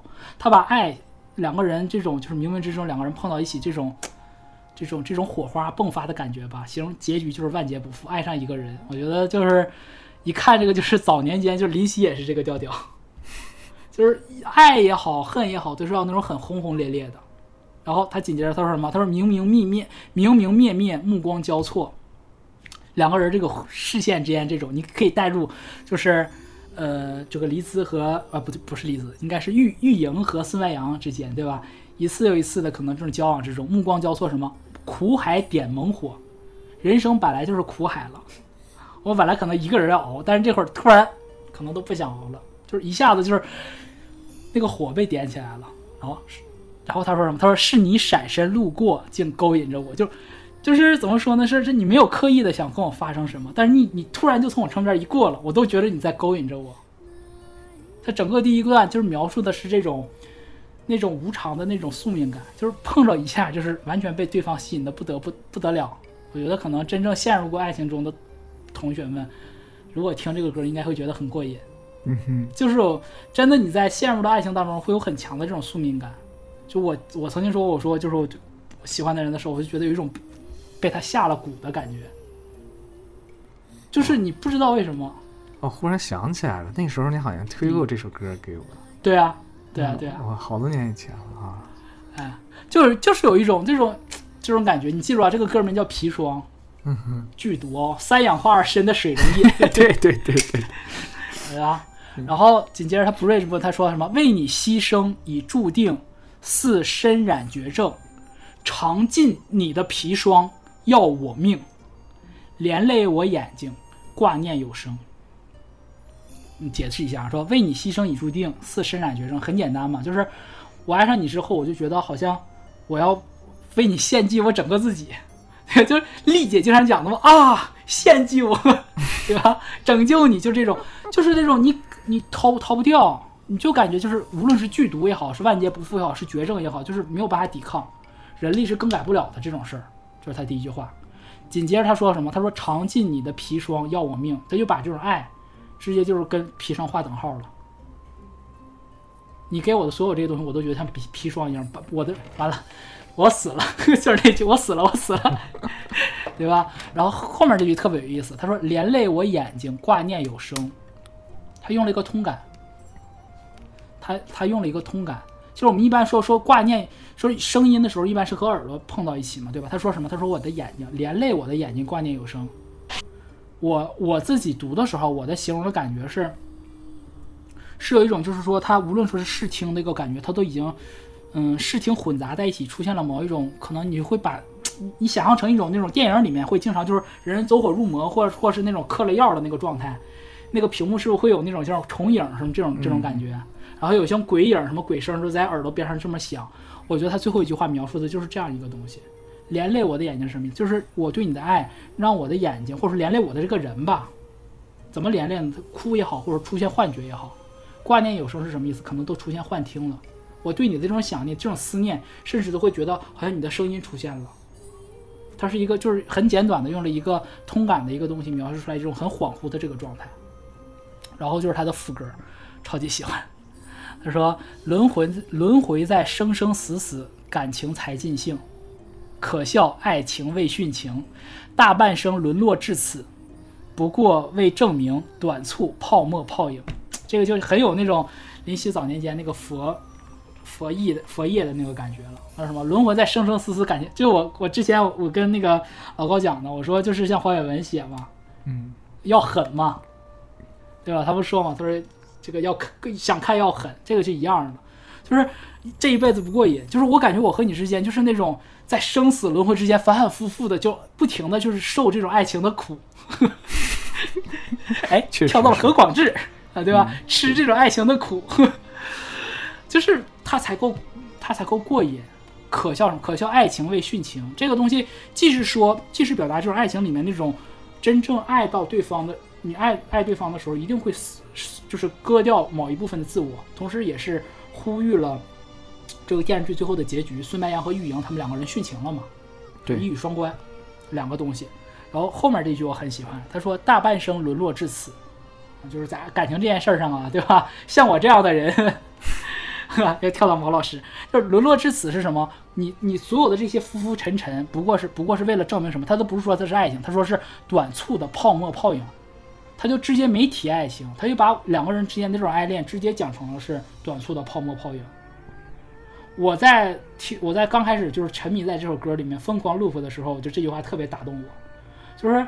我知道这个事情是不是很现实的，我也知道这段感情可能是无疾而终，但是我就是想，哪怕它是泡沫泡影，但是我就是要生生死，就是轮回在生生死死才尽兴，就是这种感觉，就是热狂热的，就是那你说正常人哪能这样呢？你是不是就是被被人下了蛊中了毒，不就是这种状态吗？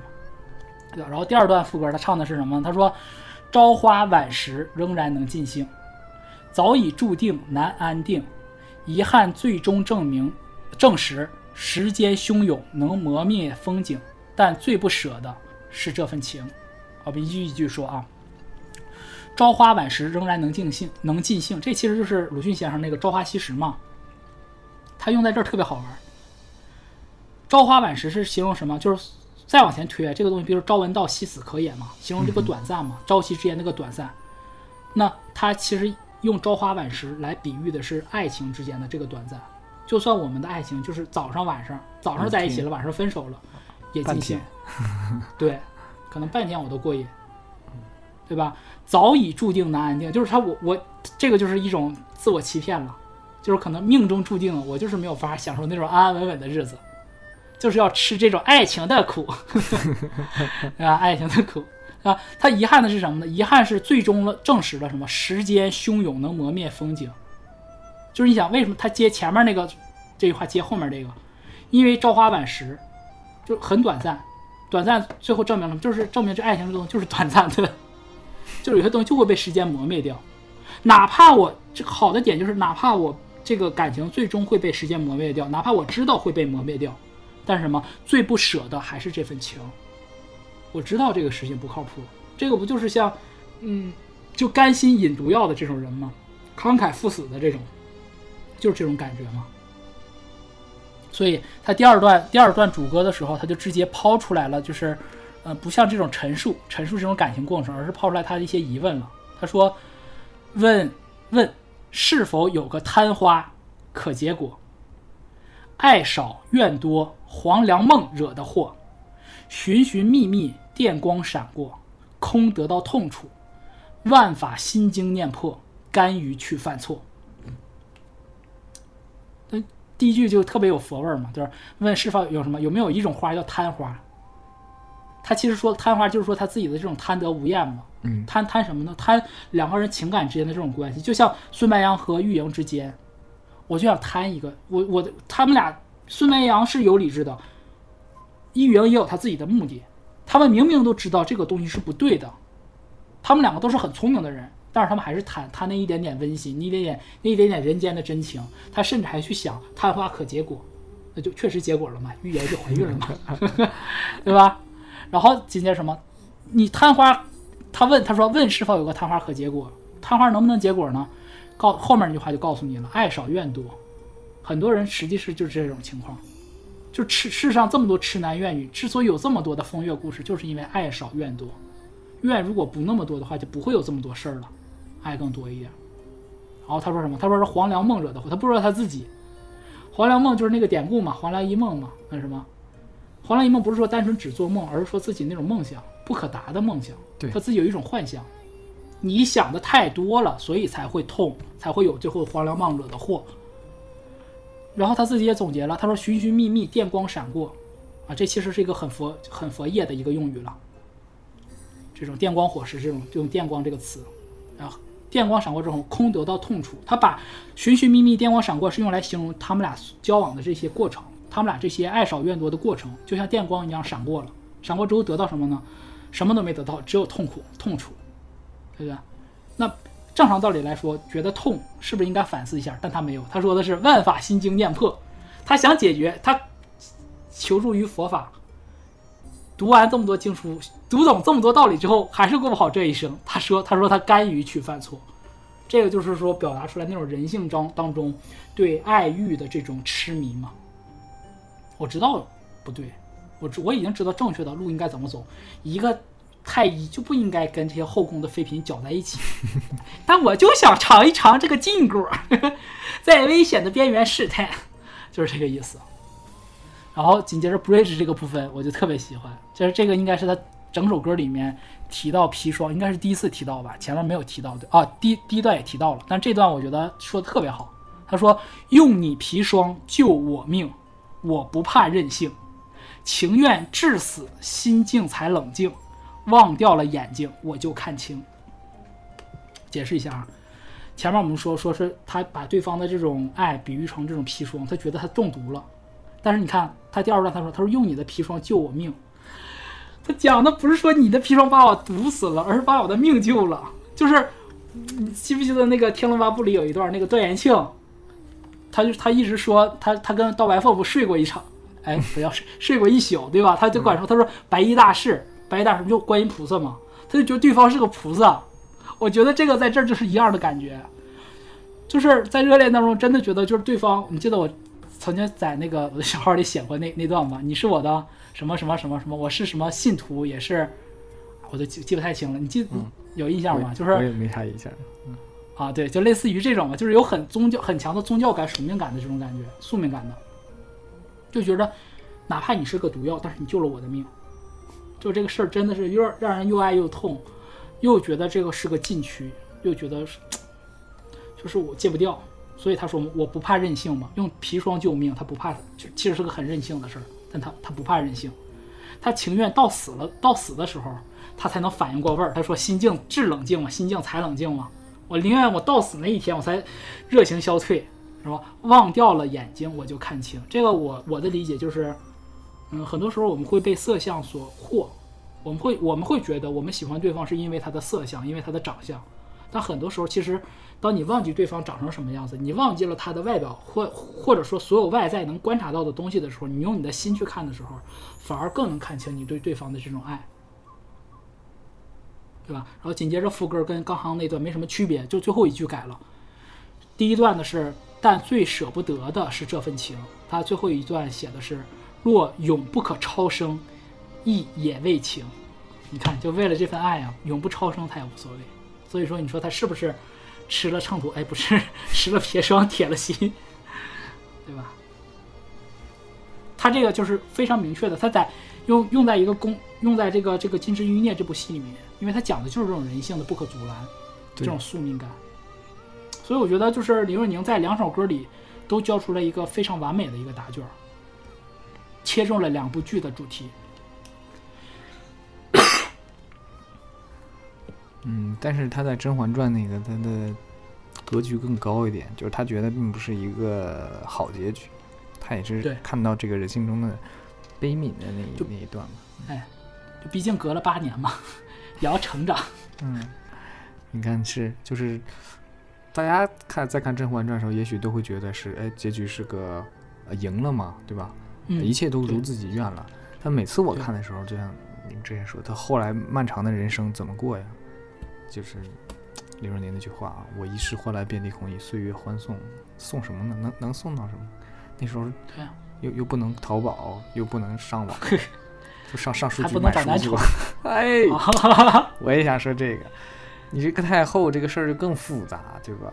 对，这个事情太多的束缚了，太多束缚了。然后反观砒霜这个呢，就挺唏嘘的吧？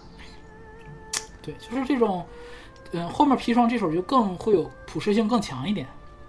就我觉得，由于我们已经把它放在这个。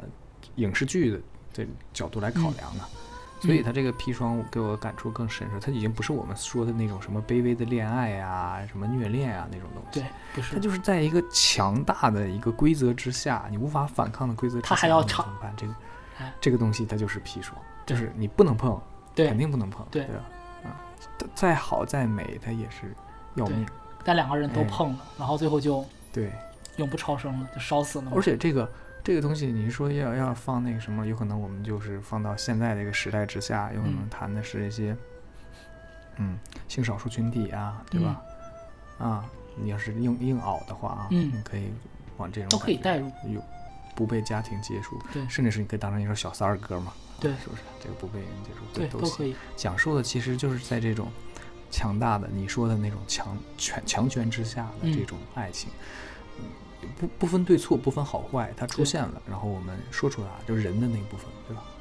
就是他，他很尊重人性，他很尊重，没有说是，哎，你这个道德上有问题，他不是这种啊，不是某江姓曲曲协主席，这个人道德有问题啊，不是这种，他讲的是人，就是我很喜欢的点。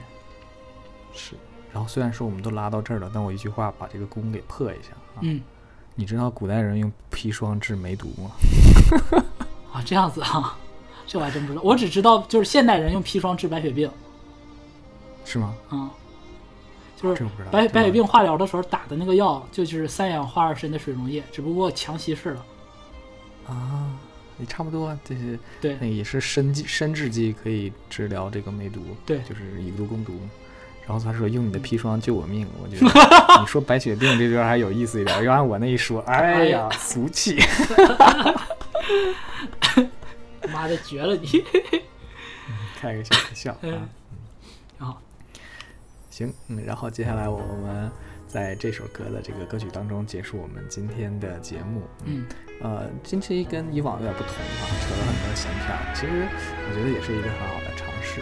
嗯，然后如果说呃各位听众，嗯，为数不多的听众也有想加入进来的这样的一些想法，你就把你们想想听我俩聊的东西打在评论区里，哎，让我们知道，哎，对。我们就都可以聊一聊的。其实我们是一个对谈音乐类节目嘛，而且我们无论聊什么，一定会找两首歌切合进去啊，就是硬蹭也蹭得进去。你们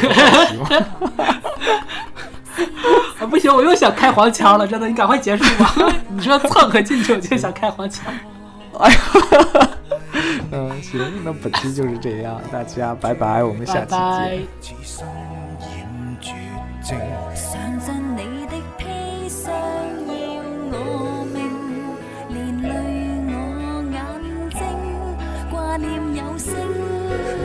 在生生死死感情才尽兴，可笑爱情为殉情。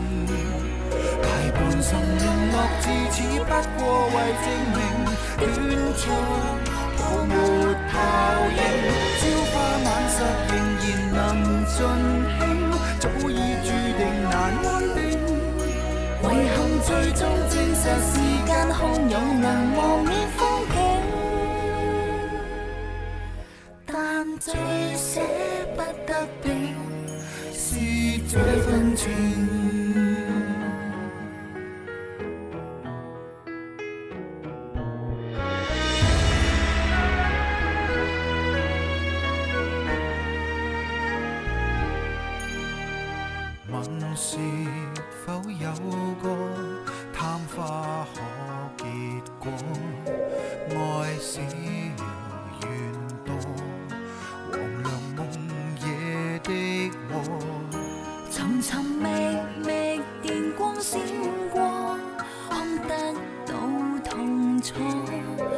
心经连破，更于许犯错。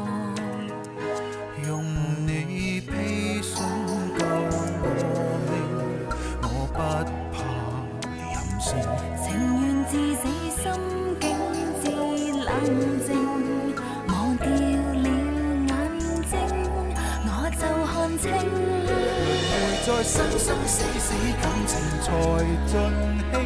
可笑爱情为殉情，大半生沦落至此，不过为证明短错泡沫泡影。朝花晚拾仍然能尽兴，早已注定难安定。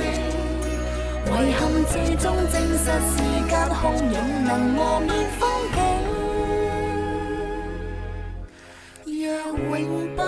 超生亦也为情。